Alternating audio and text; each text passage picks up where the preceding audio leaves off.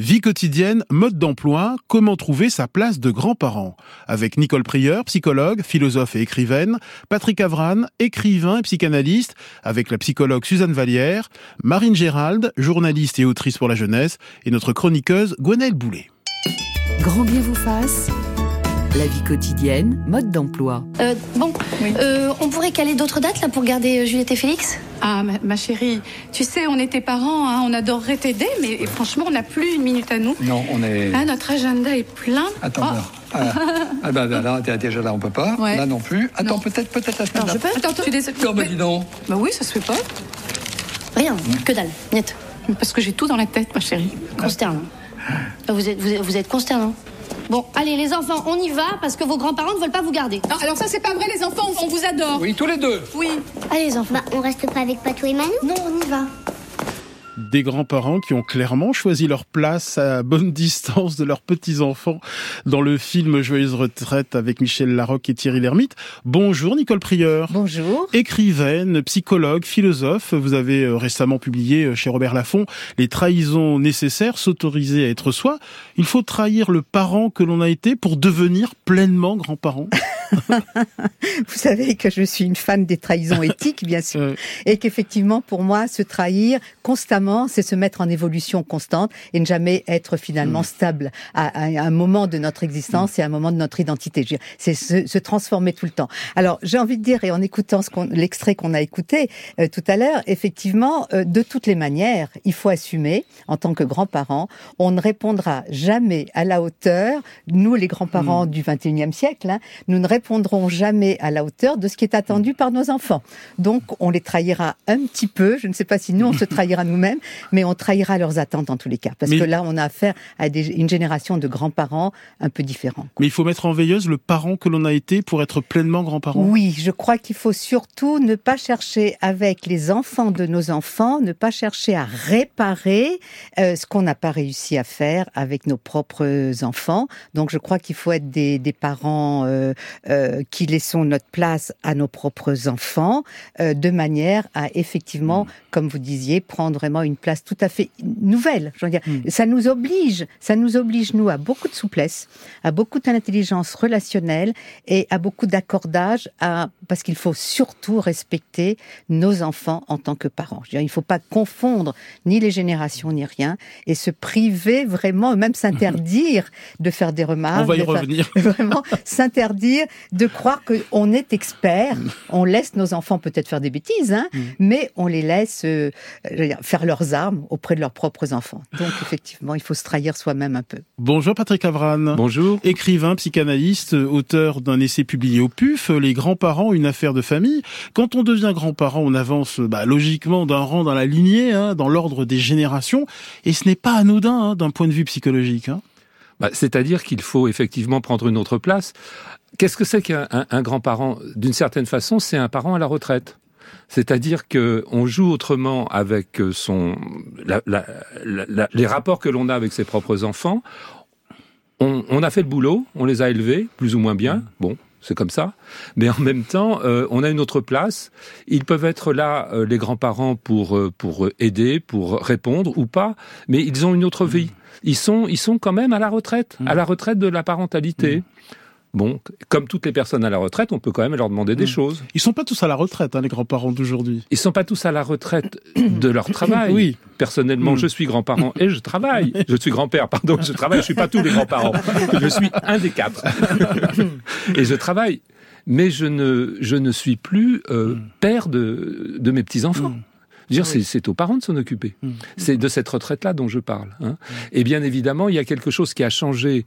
Euh, on, on, oublie parfois qu'il y a entre, depuis la guerre, à peu près, depuis après-guerre, il y a presque 20 ans de, de gain d'espérance de mmh. vie.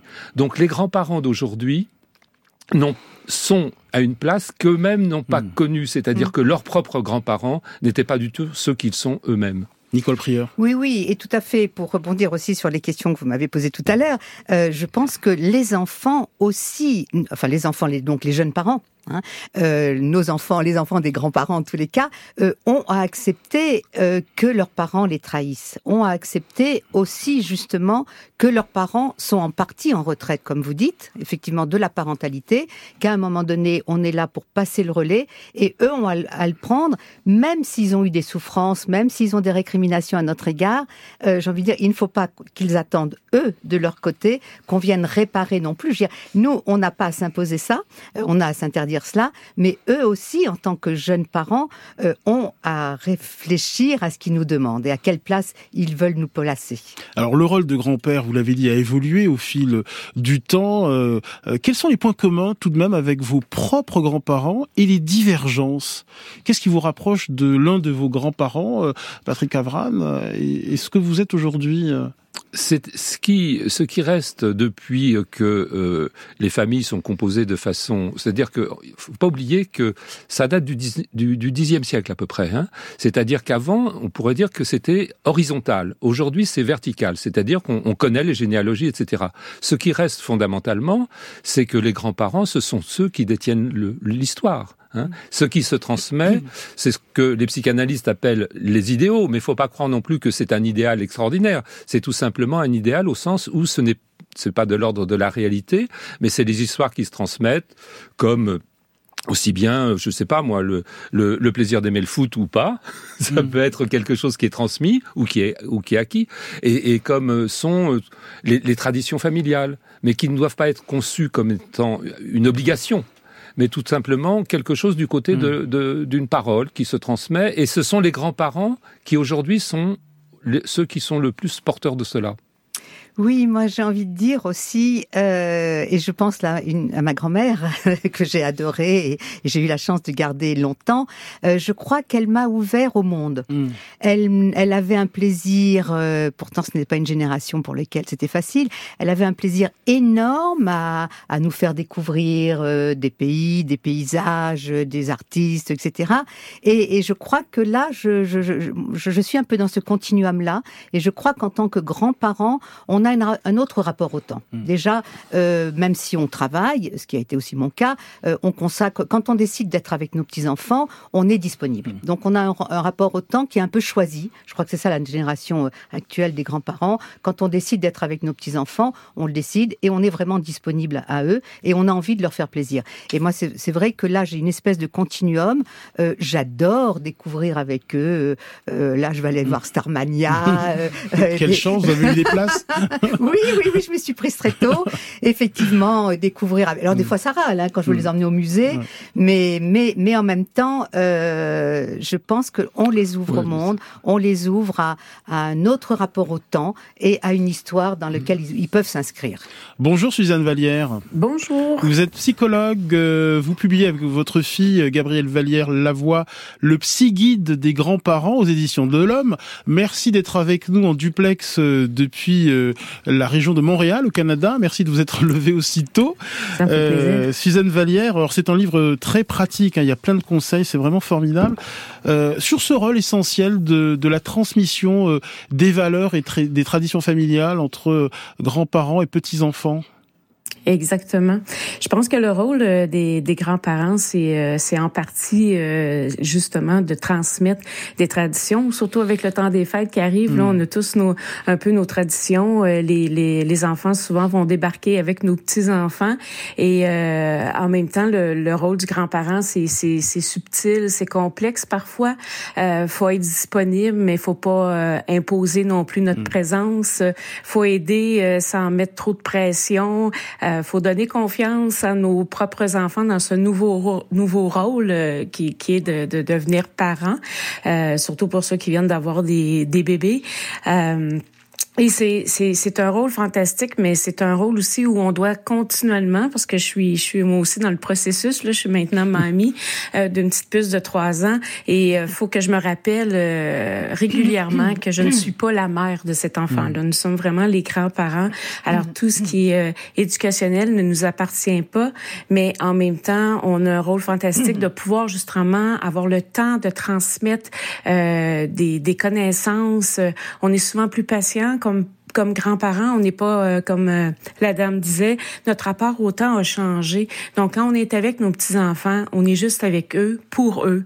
Et c'est ça qui est fantastique dans ce rôle-là, c'est pouvoir transmettre euh, des, des, des, connaissances en n'ayant pas toujours l'impression qu'on doit se dépêcher euh, parce qu'on a telle tâche ou tel rendez-vous à faire. Parce que quand on se rend disponible pour eux, bon, on est juste là pour eux.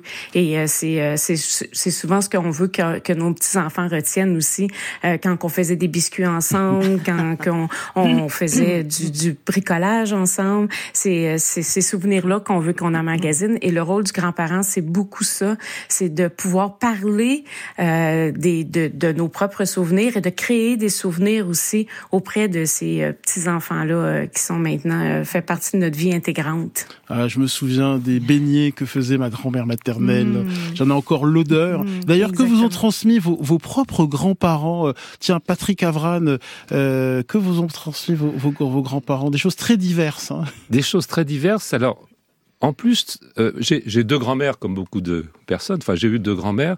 Il y en a une qui parlait yiddish et l'autre qui mm. parlait breton. Alors, le gefilte fish, j'aime pas tellement. non. Mais ça, c'est c'est partagé par mm. toute la famille. Mm. c'est une obligation. Euh, les, les, galettes avec euh, l'œuf, ça c'est pas mal. Mm. Hein mm. Mais en même temps, j'ai appris aussi à faire euh, des aubergines hachées. Mm. Ça c'est très bien. Hein ça vient, ça vient de, de, la même région de Moldavie là-bas. Hein euh, et puis le, le, le, poisson et les huîtres, ça j'adore. Hein c'est pas du tout cachère les huîtres. Et vous transmettez ça d'ailleurs à vos petits enfants bah, mes petits enfants, euh, en partie, oui. Notamment, notamment avec tout ce qui se passe autour de la cuisine. Mm. Et, et, parce que mes enfants, ils ont appris à aimer ce qu'on aimait, puisque c'est ce qu'on faisait. Et vous, Nicole Prieur, que vous ont transmis vos propres grands-parents, que vous transmettez, que vous transmettez à vos petits enfants. Ah, tout à fait, tout à fait. Alors, euh, effectivement, moi, c'était de l'autre côté de la Méditerranée, donc nous, c'était plutôt les tagines, mm-hmm. le couscous et, et, les cigares aux amandes, qui est ma grande spécialité. Et effectivement, nous avons la chance d'avoir une partie de nos petits enfants tout près de chez mm. nous. Et euh, quand je fais ces plats-là, euh, ils montent, ils montent nous voir. Enfin, je dis parce qu'on mm. est à des étages différents, et donc ils viennent et ils participent. Et c'est même. Alors je, leur, je ne leur ai jamais imposé cela, mm. mais c'est eux effectivement qui me demandent mamie, quand est-ce que tu fais les cigares? Euh, Et ils veulent même me filmer. Enfin, et je pense que là c'est important parce que mm. du coup, euh, en même temps, on leur crée, on, on crée des rituels. Hein, et dans notre dans notre civilisation actuelle qui va encore une fois très vite, euh, je dis, on, on, pose des rituels et, et c'est une façon pour eux de, se repérer. Mm. Et ils adorent cuisiner faire, et faire des, des plats. Euh, ils auraient pu faire du fish parce que leur maman est d'origine euh, mm. ashkénaze, mais ils préfèrent faire ma, ma cuisine séfarade. Euh, Suzanne Vallière, vous, que vous ont transmis vos propres grands-parents, que vous transmettez à, à vos petits-enfants? Alors moi, les plus beaux souvenirs que j'ai, c'est avec ma grand-mère euh, maternelle. Euh, elle était euh, très très habile dans tout ce qui est tricot, broderie, mm. et j'ai continué ça et j'en fais maintenant même avec ma toute petite là, mm. qui a juste trois ans pourtant, mais on réussit à faire de la broderie ensemble. Et ça, c'est des bons moments que, que je garde précieusement et c'est des valeurs des qui se sont moins transmises là, de dans notre dernière mm. génération. tout ce qui est plus manuel, je hmm. dirais, les travaux manuels. Alors, je me fais un devoir euh, de lui transmettre ça parce que ça s'enseigne pas à l'école, ça s'enseigne dans les maisons de génération à génération. Et je pense que c'est ça qui est important dans notre rôle euh, de grands-parents. J'ai souvent ça en tête, tous ces, ces moments-là que je passais avec ma grand-mère assise à côté d'elle à le regarder. Et justement, tantôt, je parlais de prendre le temps et c'est ça que je me souviens. C'est comme si le temps s'arrêtait pour un petit moment. Et là, on était juste nous deux dans notre bulle à faire, à créer ensemble, puis à garder. J'ai encore des souvenirs et j'ai encore même le matériel qu'on faisait ensemble. Et je pense que c'est ça qui est important pour nos enfants. Euh, effectivement, notre, notre, notre, vie va vite. Euh, c'est rare que les enfants ont le temps de s'asseoir, se déposer à quelque part. Et je pense que les grands-parents, ce que ça leur apporte aussi, c'est un sentiment d'appartenance. On sait avec les familles, euh, parfois, malheureusement, il y a des séparations, il y a divorce, mais de retrouver dans la maison euh, familiale des grands-parents cette odeur, justement, nous, on fait beaucoup de, de, de, de beignets, justement, là, dans le temps des fêtes. On a nos tourtières de, au Québec, ici. Et, et c'est cette senteur-là, de retrouver ça dans les, dans les milieux de, de, des familles, dans le temps des fêtes, entre autres, là, pour les enfants, pour qui la, la famille, peut-être, a changé, les parents sont séparés, beaucoup plus de stress, euh, de revenir, puis de s'apaiser, se déposer dans un endroit, c'est très important pour un enfant. Ce sentiment d'appartenance, euh, et j'incite beaucoup les grands-parents à parler aussi de leur propre enfance à ces enfants-là pour transmettre leur legs de, de, de, de souvenirs, mais aussi de, de, de façon de procéder qui est, qui est différente d'aujourd'hui à autrefois. Et, les enfants apprécient, je crois, euh, quand ils arrivent dans un endroit et que c'est calme. Euh, Suzanne et quand Vallière, on vit des Suzanne tensions Vallière, dans les familles, souvent c'est pas le cas. Suzanne Vallière, vous me faites une très belle tra euh, transition parce que nous accueillons Marine Gérald. Bienvenue. Bonjour. Vous publiez aux éditions euh, euh, Bayard Jeunesse avec Olivier Latique un livre destiné aux grands-parents et aux petits-enfants. Euh, mes grands-parents et moi, c'est un cahier à remplir ensemble pour mieux se connaître. Parce que les petits-enfants demandent souvent euh, bah, à quoi ressemblait ta vie quand tu avais mon âge? Et ce cahier permet, euh, avec beaucoup de complicité, de, de répondre à cette question. Oui, on avait vraiment, j'ai vraiment eu envie de, de proposer un support d'échange pour, pour que les grands-parents se racontent, parce que certains le font spontanément et d'autres euh, pas forcément parce qu'ils pensent que ce qu'ils ont à dire n'est pas intéressant ou, ou qu'ils ne trouvent pas la, la façon de, de, le dire. Donc on avait vraiment envie de ce support-là. Moi j'ai eu la chance d'avoir un, un grand-père qui m'a transmis ses mémoires qui m'a mmh. raconté son son histoire, qui m'a transmis ça en me disant un jour tu l'éditeras ou tu l'écriras en tout cas pour ta pour tes frères et sœurs et ta famille. Donc j'allais le voir, il me racontait euh, il me racontait sa vie, mais je sais que tout le monde ne le fait pas que mon père n'a pas pu le faire avec ses petits enfants. Donc j'avais envie de ce support euh, voilà, de ce support-là qui, qui, soit à la fois ludique et, et, sérieux pour transmettre à la fois des, des blagues, pour rigoler, relayer une histoire familiale, euh, parler, euh, comme disait Suzanne Vallière, des bêtises qu'ont fait leurs parents quand ils étaient petits, toutes ces questions que les enfants, euh, dont ils adorent connaître les réponses. Et c'est vraiment très bien fait, votre, votre cahier, là, de, à remplir donc ensemble entre grands-parents et, et petits-enfants. Vous avez quelques exemples à partager, Marine Gérald donc il y a des, des, petits moments où on se présente, où, où chacun va dessiner l'autre, mmh. euh, des moments où on leur demande d'écrire ensemble euh, euh, leur euh, lettre au Père Noël. Mmh des moments où on leur demande de confier leur peur. Chacun euh, va euh, avoir l'occasion de, de, parler de sa peur. Le, le sujet de l'école sera abordé aussi pour euh, pour comparer des, des expériences de vie, de voir que, que l'école était différente à un, à un moment euh, ou à un autre. On, on, parle beaucoup de la, de la famille également, des frères et sœurs.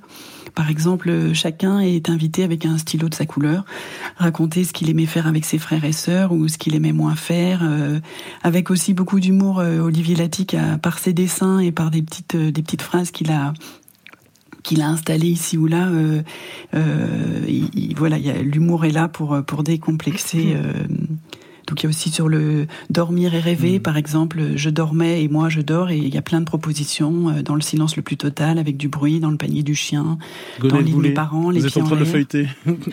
ah oui, euh, non mais je peux pas faire semblant. En fait, je connais Marine Gérald, ah. c'est quelqu'un qui est d'une grande grande finesse, et donc je sais très bien que ce ce, ce livre va être super à partager. Et, et je rebondis parce que il y a quelque chose qui est formidable pour les petits. Effectivement, c'est tout à coup ils ont leurs parents qui ont des rôles de parents, c'est-à-dire qu'on est dans des rôles d'éducateurs avec eux, même si on partage des bons moments. Hein. Mais c'est vrai que pour eux, d'entendre que leurs, leurs propres parents mmh. ont été enfants. Moi, je sais que mes, mes enfants euh, passent beaucoup de temps à regarder les photos, les albums photos. Mon père fait des photos magnifiques euh, de, de, pendant notre enfance. Et donc, tout à coup, de prendre conscience qu'on a eu leur âge, euh, qu'on a fait des bêtises, mmh. évidemment, euh, qu'on a fait des... Voilà, qu'on n'était pas forcément toujours, toujours super bon à l'école non plus.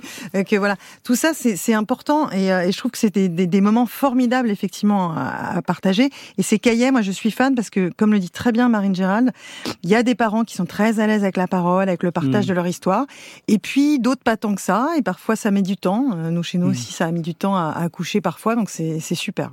Mes, grands-parents et moi, et c'est publié chez Bayard Jeunesse. Merci beaucoup Marine Gérald d'avoir participé à cette émission. Merci à vous. Une petite question sémantique. Comment vous appellent vos petits-enfants Papy, mamie, pépé, mémé, grand-père, bon papa, bonne maman Ou est-ce que vous avez inventé une autre appellation Mamoun, Nicole Prieur? Moi, très simple. J'ai voulu faire très simple et ça, a passé. Enfin, les enfants ont été d'accord. Papy, mamie, puis voilà. Ah, moi, malheureusement, il m'appelle Pépé et leur grand-mère il l'appelle Mémé. Alors je vais vous raconter une histoire assez drôle. C'est euh, on a deux, deux petits enfants qui sont des jumeaux et et, et, ma, et, mon épouse en avait assez qu'on l'appelle Mémé. Et leur ont dit un jour écoutez maintenant vous allez m'appeler Mamie. Bon silence et c'était dans la voiture. Puis à un moment ça s'arrête au feu rouge et puis il y en a un qui dit mais, c'est qui, mamie? Donc on a compris que c'était râpé. Et vous, Suzanne Vallière, comment on vous appelle euh? c'est mamie, mamie, mamie tout simplement. Oui, tout simplement. Et c'est drôle parce que justement, je pense que c'est les enfants qui décident comment ils ont le goût de nous appeler. Souvent, même si on veut leur imposer un, un titre plus qu'un autre, c'est eux qui ont le dernier mot. Désolé, Patrick euh, ce sera Pépé. Hein, voilà.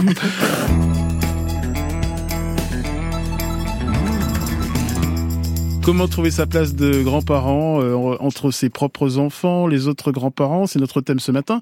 Euh, Nicole Prieur, Patrick Avran, Suzanne Vallière, vous êtes tous les trois grands-parents. Euh, nous parlions de, de, transmission. Ça passe aussi par la musique. Vous leur faites écouter des titres de votre jeunesse ou vous écoutez leur musique, Nicole Prieur? J'écoute, j'ai la chance peut-être d'avoir des, des, des petits-enfants qui sont des grands ados, hein, de, de 20, ça va de 20 ans à 10 ans, donc j'apprends à découvrir plein de chanteurs et je ne suis pas peu fière quand je dis, quand j'en vois un à la télé et que je montre à mon mari que je connais son nom et sa chanson. Voilà. Et je pense que ça, ça fait partie aussi du rôle des grands-parents, l'important. On reçoit beaucoup de nos petits-enfants et on leur dit qu'on reçoit. Ils nous apprennent beaucoup de choses et, ça, c'est merveilleux. Et vous leur faites écouter la musique de votre jeunesse? Oui, alors écoutez, même pas moi, mes enfants leur font écouter euh, Barbara, mmh. Brassens, ça, je trouve c'est très bien, ça, ça, transmet. Patrick Avram euh, je dirais, enfin non, je pense, c'est dans les deux sens effectivement. Mm. C'est pas uniquement au niveau de la musique, mm. mais je me souviens un jour d'un de mes petits-fils qui me disait.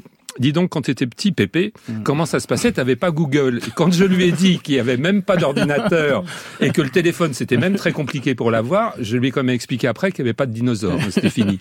Mais en même temps, quand j'ai un problème informatique, maintenant c'est plus lui parce qu'il est trop vieux, mmh, mmh. mais c'est, mes petits-fils les plus jeunes, ce sont eux qui m'apprennent comment ça se passe et, et, et comment euh, comment sur un téléphone on fait je sais pas quoi. Enfin bref, c'est-à-dire qu'il y a quelque chose qui doit fonctionner dans les deux sens. C'est pas simplement l'un qui explique à l'autre ce que c'est la mmh. vie avant, c'est aussi celui le plus jeune qui peut expliquer à son à ses grands-parents comment ça se passe aujourd'hui. C'est la même chose pour la musique bien évidemment. Suzanne Vallière oui, alors moi, euh, comme elle a trois ans, euh, j'écoute souvent la même, même, même chanson à répétition. Donc, ces derniers temps, c'est Vive le vent dans la voiture. Et euh, c'est particulier parce que souvent, on va dire avec mamie, c'est Vive le vent, avec maman, c'est une autre chanson. Alors, chacun dans, dans nos voitures respectives, on, doit mettre la chanson qu'elle aime entendre, réentendre, réentendre. Mais c'est c'est fantastique. Puis c'est vrai qu'ils nous apprennent énormément, puis souvent ils nous apprennent juste à prendre le temps, mm-hmm. euh, ce qu'on ce qu'on prend malheureusement pas assez souvent de, de, de s'arrêter nous aussi, puis de, de la réécouter et réécouter la chanson. Alors elle, elle le fait parce qu'elle veut enregistrer tout ça. Alors on l'a bien entendu, hein, euh, trouver sa place de grand-parent, sa place, ça passe par la transmission. J'aimerais qu'on s'arrête sur euh, les principes éducatifs, les relations entre parents et grands-parents. Des petites frictions peuvent naître hein, sur ce plan éducatif. Un exemple puisé dans l'hebdomadaire La Vie en 2018. Marie, 30 ans à l'époque, euh, je la cite, j'avais explicitement demandé à ma mère qu'elle ne nourrisse pas mes enfants entre les repas. Or, je l'ai vu craquer sous mes yeux et donner un bout de pain à mon enfant qui le réclamait pour la énième fois. Ça m'a énervé parce que cela remettait en cause mon autorité. C'est une situation euh, très classique, hein, Nicole Prieur. Hein tout à fait. Et c'est vrai que là, euh, je pense que chacun doit essayer de rester à sa place. Et justement, la place de grands-parents, c'est de laisser euh, son, de rester sous l'autorité finalement de ses, de ses, de ses enfants, des parents. On n'a pas à s'immiscer, euh, effectivement. Mais quelquefois, ça peut être difficile. Si l'enfant a réclamé, réclamé, réclamé, on a envie aussi de lui faire plaisir. Hmm. Mais, d'une façon générale, ne pas ne pas aller contre l'autorité, c'est très destructeur. Si je vous comprends bien, dans ce cas précis, les grands-parents devraient plutôt être des alliés des parents plutôt que les complices des petits-enfants. C'est un voilà, quand on parlait tout à l'heure de trahison, on a des conflits de loyauté dans ce sens-là. En revanche, hors du regard des, parents, parce que là, la, la mère était là, est-ce que les grands-parents chez eux peuvent transgresser la règle ou doivent-ils respecter absolument euh, les choix parentaux euh? Tout à fait. je pense qu'effectivement, en présence des parents, euh, on ne doit pas aller contre l'autorité, et on peut mm. il faut l'expliciter. Maintenant que ta mère ou ton père sont là, euh, c'est à eux de dire. Mais heureusement, et c'est un régal d'avoir ces petits enfants sans les parents. Patrick Avran. Oui, absolument. Je pense que c'est moins lié euh, au fait qu'ils soient grands-parents ou mm. pas que c'est celui qui est dans la maison qui donne les ordres, qui, qui, qui, qui dit ce qu'il faut faire dans la maison. Euh, un grand-père ou une grand-mère n'a pas effectivement à transgresser des règles absolues quand elles sont posées et peut-être expliquer quand même que parfois donner un petit bout de pain à un enfant euh, entre les repas c'est pas non plus dramatique. Mm.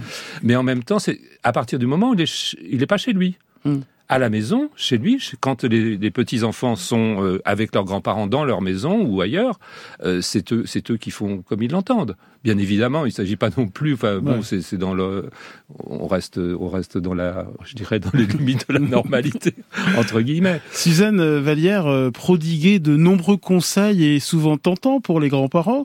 Dans quel cas les grands-parents doivent-ils se mêler de l'éducation de leurs petits-enfants et dans quel cas doivent-ils se mettre plutôt à distance? Ben, en fait, un, un, grand-parent, c'est, euh, c'est, ça va tourner euh, un peu comme une orbite là, alentour de la famille. Alors, faut pas être trop près, mais il faut pas être trop loin. C'est un peu ce que je nommais en tout départ. C'est un, c'est, quand même un rôle un peu complexe parfois parce qu'on a une expérience de vie. On aurait le goût de leur transmettre euh, plein de, de, de, de, de trucs, de conseils, mais en même temps, ils doivent faire eux-mêmes leur propre, leur propre parcours comme, comme nouveaux parents et on se doit, comme grands-parents aussi, de, de l'accepter. Je crois qu'on ne doit pas s'imposer. Alors parfois, on peut, on peut, on, doit les laisser venir vers nous et euh, particulièrement euh, quand que c'est la belle fille par par exemple, qui vient d'accoucher, souvent, comme la grand-mère maternelle peut avoir le, goût d'aller puis de nommer qu'est-ce qu'elle elle faisait ou qu'est-ce qu'elle ferait avec l'enfant. Et souvent, il va avoir comme un peu une défense là de la part euh, de la belle-fille qui vient d'une autre famille, d'une autre forme d'éducation aussi. Et tout ça, ben, on se doit de le respecter. On n'est pas là pour imposer, on est là pour soutenir. Et euh, c'est le titre du livre d'ailleurs, hein, aider, soutenir, réconforter. Alors, on est là pour les accompagner, euh, mais on n'est pas là pour s'imposer. Et euh, souvent, les grands-parents qui vont agir de cette façon-là, en disant, ben non, fais pas ça de cette façon-là, ça n'a pas de bon sens, fais ça comme ça, à la place, tu vas voir, ça va beaucoup mieux aller. Ben ils vont, euh, ils vont, ils vont créer une distance parce que souvent, ce que les parents vont avoir le goût de faire, c'est de moins les inviter, de moins les hmm. accueillir dans leur maison parce qu'ils ont l'impression qu'ils sont pas réconfortés dans le nouveau rôle de parent. Parce que quand on devient parent, on a besoin de se faire dire qu'on est compétent. On a besoin de sentir qu'il y a une compétence parentale qui s'installe. Alors, on peut parfois leur donner des petits conseils, des petits trucs ici et là, mais il faut faire attention pour ne pas s'imposer comme le modèle de référence. Quels sont vos conseils Je vous interromps, pardonnez-moi, Suzanne Vallière. Quels sont vos conseils pour apaiser les éventuelles tensions entre grands-parents et, et, et enfants, Nicole Prieur? Alors, c'est vrai que moi, j'étais en train de penser, en, vous écoutant, euh, Suzanne Vallière, j'étais en train de penser que pour se sentir être parent, pour se légitimer comme parent, il faut pouvoir se passer aussi de la reconnaissance de ses propres parents. Hein. Donc, j'ai envie de dire, il faut que les grands-parents comprennent ce processus-là. C'est-à-dire que euh, nos enfants, euh, à un moment donné, grandir, c'est se reconnaître comme différent de la manière dont nos, parents voulaient qu'on soit. Hein. donc, on les trahit aussi. On n'est pas les enfants idéaux de nos propres parents. Et du coup, euh, on a à faire son propre cheminement avec ses mmh. errances, avec ses erreurs. Et je pense que si les grands-parents comprennent qu'ils doivent essayer de ne pas juger, de ne pas interpréter, à ce moment-là, on les laisse, on laisse nos propres enfants mm. faire le cheminement et s'autoriser à ne pas être dans notre propre modèle. Je ne sais pas si je suis claire. Oui, vous êtes très clair. Suzanne Vallière, j'ai puisé euh, quelques conseils euh, dans, votre livre euh, pour, pour éviter les, les tensions entre grands-parents et, enfants. Alors du côté des parents, faut, faut expliquer les refus et puis il faut aussi complimenter les grands-parents. Hein? Absolument. Les, les grands-parents ont besoin aussi de de reconnaître, de se faire reconnaître dans ce qu'ils offrent. Alors, il faut pas prendre pour acquis que les grands-parents seront là toujours pour garder, par exemple, les enfants ou euh, pour être à pied levé pour aller le porter à la garderie. Ils ont besoin de, de se faire dire merci et ne pas se faire prendre pour acquis. Euh, et ça, c'est le rôle du, euh, du, du, nouveau parent de faire sentir le grand-parent comme quelque chose de précieux. C'est une belle ressource, c'est un privilège, mais il n'y a rien d'acquis. Euh, on, on on, le fait par bonne volonté, mais on n'est pas dans l'obligation de le faire. Euh, quels sont euh, vos conseils pour éviter les rivalités entre grands-parents euh, et enfants, Patrick Avran Il s'agit d'abord que les grands-parents se rendent compte que leurs enfants, s'ils ont d'autres enfants, en général, c'est qu'ils sont en couple. Et que donc, ce ne sont pas uniquement leurs enfants à eux qui ont fait des enfants, c'est-à-dire qu'il y a une autre famille, une autre et qui vient d'ailleurs, qui est une autre belle, qui est une belle famille. Et donc euh, la première des choses, c'est de relativiser ça. Hein. Et les, souvent les conflits naissent à partir du moment où il y a une des familles qui va imposer sa loi. Mm. En revanche, il y a certains moments, et plus particulièrement les, quand les mères mettent au monde elles font souvent appel à leur propre mère. Mm. Ça, c'est autre chose. Mm. Il y a la transmission, on pourrait dire, euh, maternelle de mère en fille, euh, qui est complètement différente du reste. Hein, c'est pas c'est pas exclure la belle-mère, c'est simplement que euh, en général une femme entend de sa propre mère qu'est-ce qui s'est mm. passé pour elle à ce moment-là. Ça c'est complètement différent. Et nous accueillons autour de la table euh, trois petits enfants stagiaires de troisième en ce moment à France Inter qui vont nous raconter leur relation avec leurs grands-parents. bonjour Garance. Bonjour. Tu as 14 ans, tu viens d'ici les Moulineaux. Raconte-nous un peu la relation avec tes, tes propres grands-parents. Et qu'est-ce qu'ils t'ont transmis, par exemple? Bah, ça se passe très bien. Mhm. Euh, mais du coup, j'ai euh, mes grands-parents euh, paternels qui habitent dans le 15e. Du coup, je peux mhm. les voir assez régulièrement. Mhm. Et mes grands-parents maternels qui habitent à Noisy-le-Grand. Mais du coup, je les vois quand même bah, au fait de famille ou bah, dans l'année. Et, et, du coup, par exemple, mes grands-parents maternels, ils sont chinois laotiens. Du coup, euh, il parle bien français, mais euh, enfin, pas totalement. Du coup, mm. parfois, c'est un petit peu mm. compliqué, mais euh, j'arrive quand même à avoir un lien avec eux un petit peu fusionnel. Mm-hmm. Et, euh, et Comment tu qualifierais la relation que tu entretiens avec tes grands-parents par rapport à tes parents? C'est, Quelle est la singularité du lien avec eux? Pourquoi tu te sens bien avec eux? Bah parce qu'ils sont rassurants mm. et que c'est la même chose pour toi, euh, Enora, tu as 14 ans, euh, euh, tu habites à Bois-Colombes. Quel rapport entretiens-tu avec tes, grands-parents? Bonjour, je suis plutôt liée à mes grands-parents. J'ai mhm. ma grand-mère paternelle qui m'instruit beaucoup, qui mhm. me fait visiter beaucoup de choses très mhm. différentes. Elle m'a beaucoup transmis la culture, elle le fait toujours, et je lui en, je l'en remercie beaucoup. Et j'ai ma grand-mère maternelle qui cuisine beaucoup et qui m'a transmis la générosité du beurre aussi. Oh là là, parce que tu nous as ramené des cookies absolument merveilleux que notre réalisatrice Claire Destacan a adoré, euh, 10 sur 10. Euh, il y a de la ganache hein, dedans, hein, c'est ça voilà. Le chocolat. en tout cas, la transmission a été efficace, ah Nora. Et Louis, euh, tu es en stage avec nous euh, dans Grand vous Face. Tu as 14 ans, tu habites dans le 15e c'est ça. Euh, non, dans le 14e. Dans le 14e, ah. pardon, oh là là, quelle erreur. Et quel rapport entretenais-tu avec tes, tes grands-parents? Alors, j'ai surtout des souvenirs euh, marquants avec euh, mon grand-père du côté maternel. Mhm. parce que à cause de, enfin, parce que grâce à, son histoire, je pouvais m'identifier en lui toutes les histoires qu'il m'a racontées sur. Tiens, prends un verre d'eau, tiens, regarde, il y a un petit peu d'eau là, vas-y. Sur son enfance. C'est à la fois la mue et la toux. Hein. L'émotion. Et donc euh, Sur son enfance pendant la Seconde Guerre mondiale, mhm. euh, toutes ces histoires, comment il a mhm. fui en Suisse, euh, mhm. enfin toutes les histoires qu'il m'a racontées, toutes les bêtises qu'il faisait, les mauvaises notes qu'il avait. Enfin, je m'identifie en lui, pas forcément à cause des mauvaises notes, mais. un petit mot, euh, Nicole Prieur, Patrick Avran, sur ces mots de, petits enfants. Euh. Je suis très, touchée parce qu'en fait, ça me rappelle aussi tous mes patients, mes hmm. patients euh, jeunes et adultes, qui, pour qui vraiment les grands-parents, d'une manière générale, hein, peut-être hmm. plus une figure qu'une autre, mais en général, étaient vraiment des personnes ressources. Hmm. il y a toujours beaucoup d'émotions à évoquer les souvenirs avec ce grand-père, qui ou cette grand-mère qui en général non seulement nous racontait quelque mm. chose d'intéressant, d'identification, mais en même temps, euh, ils étaient souvent, ils étaient capables d'un amour inconditionnel. Mm. Et je pense que mm. là aussi, c'est cela qui est rassurant pour des enfants qui peuvent être euh, un peu malmenés par leurs propres parents parce qu'ils attendent, on attend beaucoup de beaucoup beaucoup de nos de nos enfants et justement être acceptés d'une manière beaucoup plus large et beaucoup plus spontanée par les grands-parents. On est beaucoup plus soutenu par nos grands-parents au niveau identitaire euh, que par nos parents qui, en général, exigent de nous beaucoup, beaucoup, beaucoup de choses.